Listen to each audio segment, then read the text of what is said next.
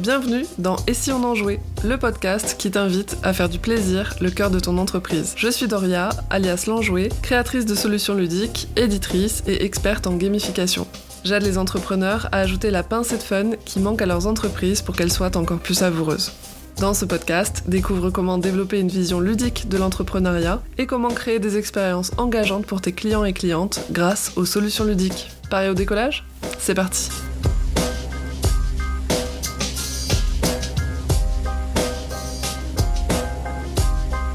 Salut salut Tu écoutes actuellement l'épisode 1 du podcast Et si on en jouait? C'est le premier épisode avec du contenu croustillant et j'espère que tu vas te régaler. J'ai décidé de commencer fort avec au menu un sujet de choix pour nous entrepreneurs, la prise de décision. À la fin de cet épisode, tu trouveras quelques tips sur comment faciliter, soulager ou dédramatiser la prise de décision en t'inspirant des stratégies que j'ai développées en jouant à des jeux. Tu salives déjà? Alors à table. En tant qu'entrepreneur, tu passes ton temps à prendre des décisions de la plus insignifiante à la plus capitale, de la couleur du fond de tes carousels Insta à l'embauche de salariés en passant par les investissements et les décisions stratégiques, parfois même entre le fromage et le dessert, au moment de te coucher, au beau milieu de la nuit, sous la douche, une décision par-ci, une décision par-là. Bref, en tant qu'entrepreneur, tu prends des décisions tout le temps, tous les jours et de tout type. Et un jour, tu dois prendre une décision de plus. Alors tu étudies tous les aspects, toutes les options, les conséquences, les avantages, les inconvénients, les tenants et les aboutissants. Tu anticipes les obstacles, les réussites, les imprévus, les contrariétés, les résultats. Tu analyses aussi dans tous les sens pour être sûr de prendre la bonne décision et rien ne se passe. Impossible de trancher. Alors tu repars en boucle dans l'analyse. Tu réétudies tous les aspects, toutes les options, les conséquences, les avantages, les inconvénients, les tenants et les aboutissants. Tu réanticipes les obstacles, les réussites, les imprévus, les contrariétés, les résultats. Tu réanalyses dans tous les sens pour être sûr de prendre la bonne décision et toujours rien. Impossible de trancher. Et c'est reparti pour un tour d'analyse. Ça te parle? Je te présente l'analysis paralysis. Je te l'accorde, ça sonne un peu comme une incantation tout droit sortie de Harry Potter. Analysis, paralysis. Je suis actuellement en train de faire un geste avec une baguette imaginaire, mais bien sûr, vous ne le voyez pas. Autrement appelé la paralysie d'analyse, l'analysis paralysis décrit un moment où une analyse trop poussée peut amener à se sentir paralysé, ce qui implique qu'aucune solution n'est trouvée, ni aucune action n'est entreprise. En PNL, programmation neurolinguistique pour les intimes, on utilise parfois le modèle TOT, T-O-T-E, acronyme de Test, Operate, Test, Execute. Vous excuserez mon accent anglais. À l'origine, le TOT a été défini par George Miller, Eugène Galanter et Karl Pribram en 1960 dans le livre Plans and the Structure of Behavior, les plans et la structure du comportement. Tout ça pour définir une unité comportementale, c'est-à-dire un comportement qui forme un tout. Ce modèle a été repris dans le champ de la PNL par John Grinder, Richard Bandler, Robert Diltz et Judith Delosier, des pontes de la programmation neurolinguistique. Elles l'ont utilisé pour définir les processus mentaux exécutés par chacun et chacune d'entre nous lorsqu'on agit en vue de réaliser une action définie. Il y a plusieurs variantes qui existent de ce modèle TOT, et notamment celui que moi j'aime bien, dans lequel le premier T devient trigger, c'est-à-dire déclencheur. On arrive donc sur déclencheur, opération, test, sortie.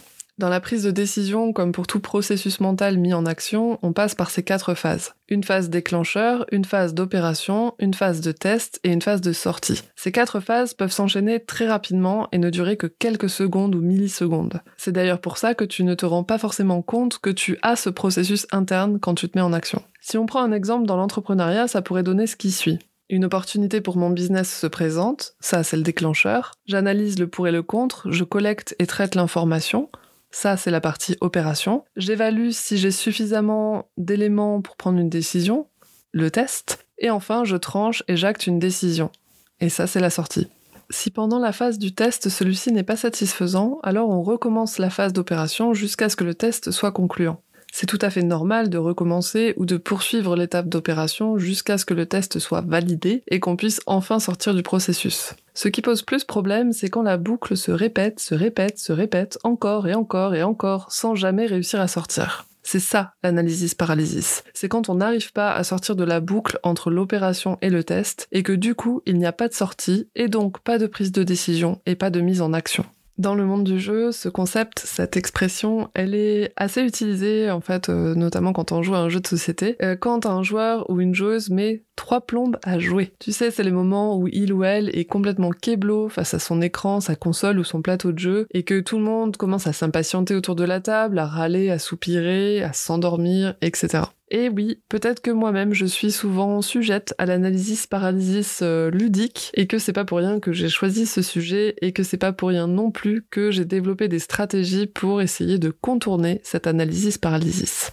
La première situation dans laquelle je l'observe, c'est quand j'ai trop de choix possibles devant moi. Je suis alors tentée d'analyser toutes les issues possibles de toutes les options possibles. C'est un peu comme si j'essayais de suivre le chemin de toutes les ramifications des branches d'un arbre, une à une, pour voir où chacune d'elles mène. Explosion de cerveau garantie. La deuxième situation, c'est quand je cherche à identifier avec une certitude absolue la solution parfaite, the one, the best. Pas juste une solution potable, pas juste une bonne solution. Non, non, la meilleure solution possible. C'est des moments dans lesquels, pour je ne sais quelle raison, la seule solution acceptable pour moi, c'est la solution parfaite. Et ça, ça met une pression de dingue. La troisième situation, c'est quand je ne dispose pas de toutes les informations, soit parce qu'une partie est cachée ou manquante, soit parce que tout ne dépend pas de moi. Dans un jeu, par exemple, je peux avoir des adversaires dont je ne connais pas les prochains moves, et au final, la situation de l'instant T sera peut-être complètement chamboulée après le tour de ma voisine. J'ai donc toute une partie d'informations manquantes, et une partie de la situation ne dépend pas du tout de moi. La quatrième situation, c'est quand je suis très fatiguée ou que j'ai pris tellement de décisions que je n'ai plus du tout de jus pour la décision de plus. J'imagine que tu as déjà vécu ça, ces moments où il ne faut plus rien te demander, même pas ce que tu as envie de manger parce que là-haut, ton cerveau est tout sec ou carrément en mode encéphalogramme plat. Quelle que soit la raison de son apparition, la paralysie d'analyse se pointe quand la peur de commettre une erreur potentielle prend le pas sur la valeur réelle ou sur la réussite potentielle. Et d'après moi, cette peur, elle est favorisée par les contextes que je viens de te présenter. 1. Trop de choix. 2. Recherche de la perfection. 3. Absence de contrôle ou d'information. 4. Surcharge ou fatigue mentale. Il y a probablement d'autres contextes dans lesquels elle peut apparaître, c'est ceux que moi j'ai retenus de ma propre expérience. Dans ce podcast, on parle d'entrepreneuriat et de jeu, néanmoins j'ai envie de te partager une de mes expériences les plus intenses d'analysis paralysis, et elle n'a rien à voir ni avec l'un ni avec l'autre. C'est rien de grave, je te rassure, c'était juste un long moment de solitude. Si tu me connais depuis quelque temps, tu sais que je suis sensible à la thématique de l'écologie et du développement durable.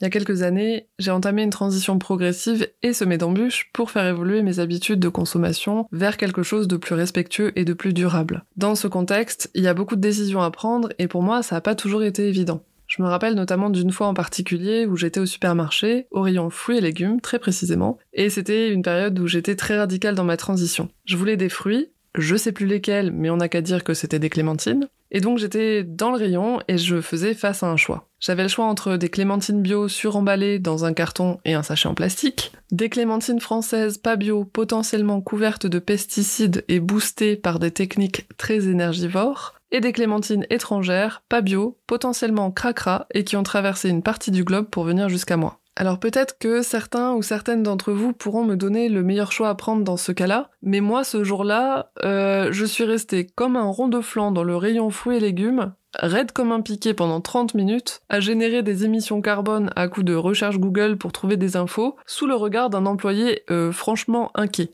Et finalement, au bout de ce long moment de solitude, je suis partie sans Clémentine. Dans cet exemple, je n'avais pas accès à toutes les informations qui me permettaient de jauger, d'estimer et de choisir la meilleure décision possible, ou en tout cas, dans ce cas précis, euh, la décision la moins pire. À ce jour, je n'ai toujours pas tranché sur la question, du coup, si vous avez la solution, n'hésitez pas à me la transmettre, ça m'intéresse.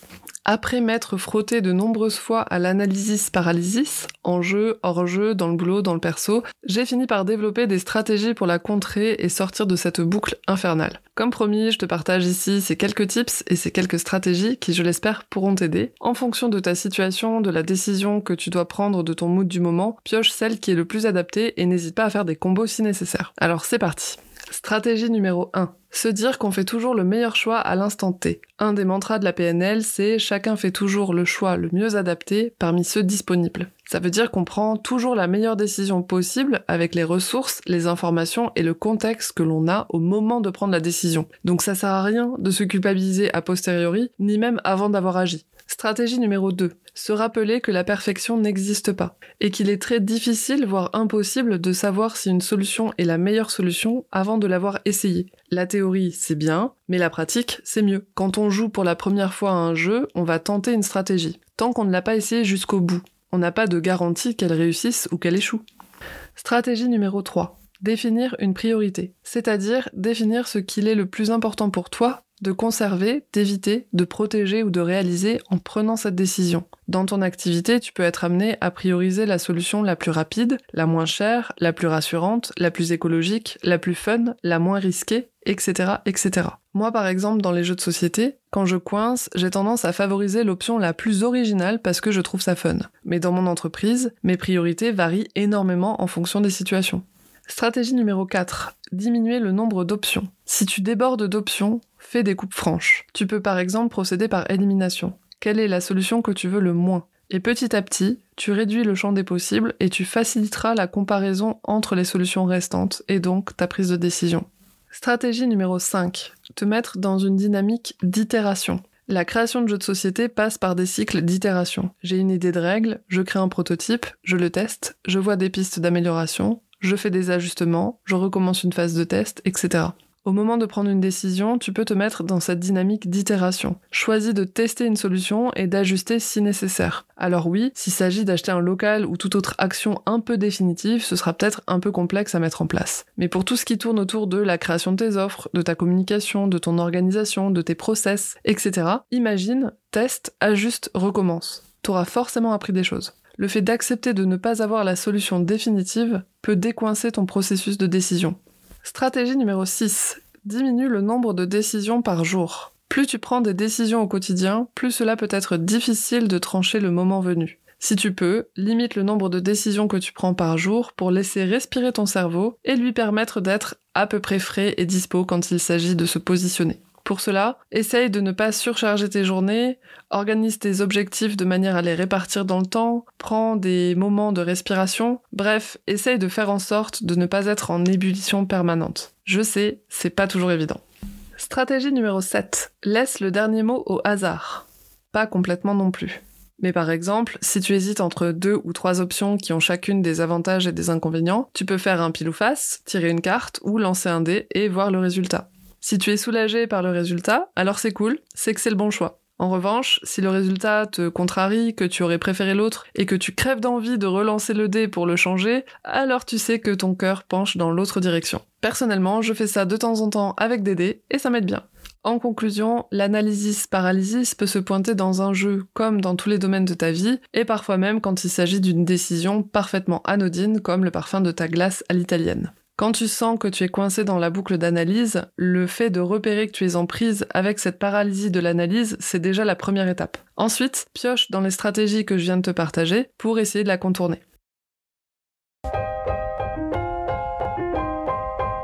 Arrive à la fin de cet épisode 1 du podcast Et si on en jouait que j'ai adoré écrire et enregistrer. J'espère qu'il t'a plu, que tu as trouvé des réponses pour contrer cette relou d'analysis paralysis. Si c'est le cas et que tu veux soutenir le podcast, tu peux t'abonner et lui attribuer le meilleur score sur ta plateforme d'écoute. Ça lui permettra d'aller à la rencontre de nouvelles oreilles et ça me fera très chaud au cœur.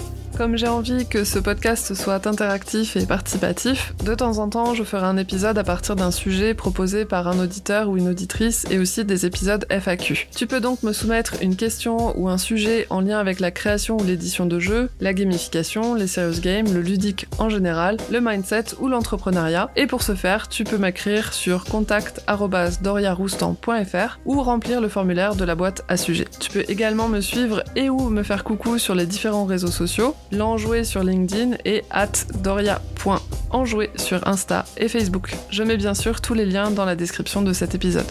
Je te dis donc à la semaine prochaine pour de nouvelles aventures ludiques, et d'ici là, n'oublie pas que le plaisir est au cœur de la motivation. Allez, bisous